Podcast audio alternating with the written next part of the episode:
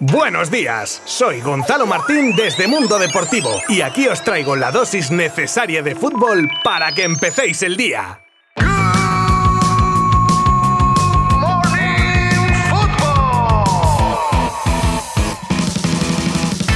Lunes 25 de abril de 2022, nueva semana en Good Morning Football. Menudo fin de más movidito y eso que no ha habido jornada como tal en primera. Pero es que hemos tenido final de la Copa del Rey, el partido pendiente de ayer entre Barça y Rayo, del que hablaremos en nada y tendremos audios de protagonistas. Y por supuesto, os traigo un buen puñado de noticias frescas como las tajantes palabras del director deportivo del Bayern sobre Lewandowski, la confirmación por parte de Tuchel del adiós de uno de sus jugadores bandera, dos apariciones de última hora en la lista del Madrid para el partido ante el City, el as en la manga del Atlético de Madrid para fichar a Darwin Núñez y más cosas, terminando eso sí con una historia con final feliz. Como siempre, os habla Gonzalo Martín desde Mundo Deportivo. Bienvenidos. Empezamos con lo más reciente, que es la derrota del Barça en el Camp Nou por 0 a 1, gol de Álvaro García ante el Rayo, que confirma, entre otras cosas, pues que el equipo azulgrana está con el depósito en la reserva y con la pólvora mojadísima, algo que, entre otras cosas, podría propiciar este próximo fin de semana el alirón del Real Madrid, y con un ojo en el retrovisor, que con la calculadora encima de la mesa, si sigue esta dinámica, el equipo de Xavi podría haber comprometido su objetivo número uno, dicho hasta la saciedad por el de Tarrasa, como es entrar en Champions. Quedan 15 puntos por disputarse y están Betis y Real Sociedad a 6 y 8 puntos, que ya no es que peligre la segunda plaza del campeonato. Así lo decía también en rueda de prensa Xavi Hernández, que además habla de decepción. Bueno, yo me voy pues como todos los culés, enfadado, contrariado, cabreado, decepcionado también, porque hoy era una oportunidad de oro. Hoy, el día del Cádiz, se, re se repite el mismo patrón, que se nos adelantan en el marcador y somos incapaces de hacer el empate. Hoy creo que nos ha faltado mucha efectividad también. En una rueda de prensa, en un tono bastante serio del entrenador azulgrana, en la que habla de autocrítica y de que ellos mismos se meten en los líos. Son partidos que no entran, que nos metemos nosotros en el, en el lío, en el problema. Nos hemos complicado nosotros otra vez la, la, clasificación para la Champions con dos partidos en casa que deberíamos haber ganado y tenemos que hacer autocrítica. Más de Xavi. En esta ocasión le preguntaban sobre la motivación del equipo en este mal momento y de cara a lo que queda de liga. Que nos tenemos que motivar porque es que al final el año que viene queremos jugar la, la Champions y queremos competir en, en, en todas las competiciones a partir del año que viene, pero es, que, pero es que depende de nosotros este año. Y al final hemos fallado dos veces consecutivas en casa, no estamos en el mejor momento y... Y último de Xavi, reconoce que el equipo no está a la altura de una afición a la que aprovecha para pedir su apoyo. El equipo no está sabiendo estar a la altura del, del aficionado, porque hoy en día el aficionado está de 10, está de 10, no podemos pedir más. Solo que nos quedan tres partidos en casa y espero que estén al mismo nivel, pues que les necesitamos más que nunca. Pero tenemos más protagonistas. Sergio Busquets, que daba su punto de vista de la derrota que relacionaba con otros partidos de la temporada. Está costando mucho sacar los partidos en casa. Empezamos encajando goles muy rápido y eso hace ir todavía más a remolque y luego pues todo cuesta un poco más, ¿no? Los equipos contrarios ganan confianza, se encierran más, juegan con el resultado y cuando no eres efectivo en las dos áreas pues cuesta el doble y yo creo que estamos en, en esa dinámica aquí en el Camp Nou. Y para terminar, yo creo que es de justicia escuchar a Andoni Iraola que se mostraba muy feliz por haber conseguido con esta victoria la permanencia en primera del Rayo Vallecano muy contentos de que el año que viene pues va a haber también un Barça Rayo, un Rayo Barça y bueno, pues ha sido pues eh, dos porterías a cero, nos han dado seis puntos, dos escenarios que probablemente no contábamos, pero al final esto hay que pelear todos los partidos y muy muy muy satisfechos por sobre todo por el objetivo.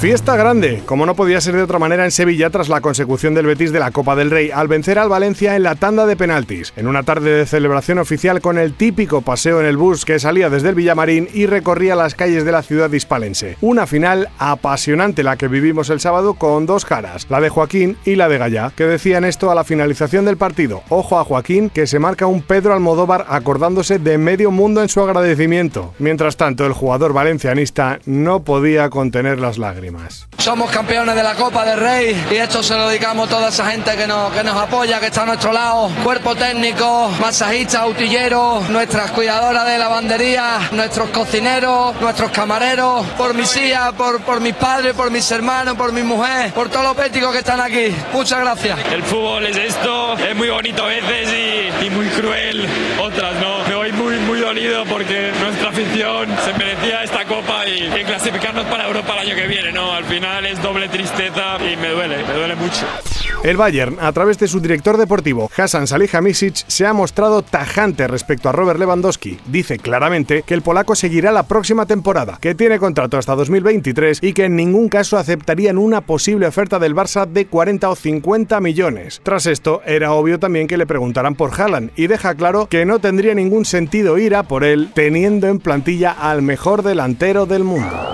Ahora sí, ya es oficial. El PSG es el nuevo campeón de la Liga Francesa después del empate a uno frente al Lens con gol de Messi incluido. Y aún así se trata de una liga muy descafeinada. Tras la eliminación prematura en Champions, las continuas polémicas dentro y fuera del campo, la tensión sobre el futuro de Mbappé y por supuesto está el tema de Pochettino, con el que la afición y el club mantienen un claro divorcio y ya le preparan el finiquito con Antonio Conte y Zidane encima de la mesa como posible sustituto.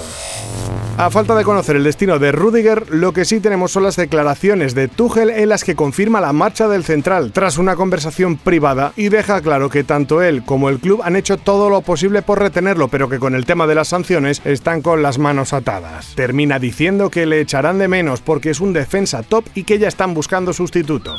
El Madrid se veía la semana pasada con varios efectivos en duda para el partido contra el City, pero tanto Alaba como Casemiro viajarán con el equipo a pesar de sus problemas musculares, con intención de someterse a unas últimas pruebas ya en el Etihad. Aunque esas pruebas fueran positivas, se prevé que en el mejor de los casos ambos comiencen el partido desde el banquillo. Que luego, oye, hay milagros de última hora, infiltraciones y esas cosas, pero a priori no serían titulares.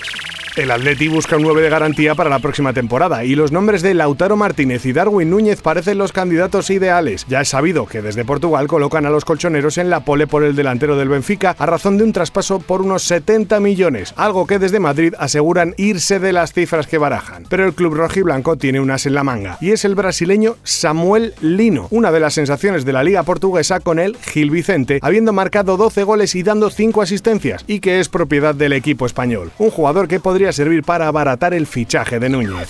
Y para terminar, hoy, al contrario que en otras ocasiones, vamos a tener un lunes de final alegre. Y eso que la cosa no empezó bien. Se enfrentaban el Peña Deportiva de Ibiza y el filial del Español cuando en la grada un aficionado del equipo local empezó a convulsionar debido a una subida de azúcar. Siendo diabético este aficionado y de avanzada edad. Es cuando se paró el encuentro y gracias a la celeridad con la que actuó el doctor Enrique Pérez del equipo catalán en auxiliar a este señor, pudo salvar la vida.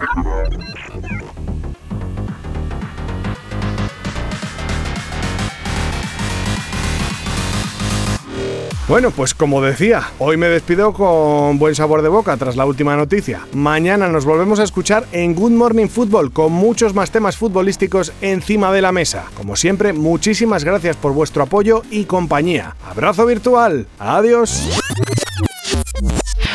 Mundo Deportivo te ha ofrecido Good Morning Football, la dosis necesaria de fútbol para comenzar el día.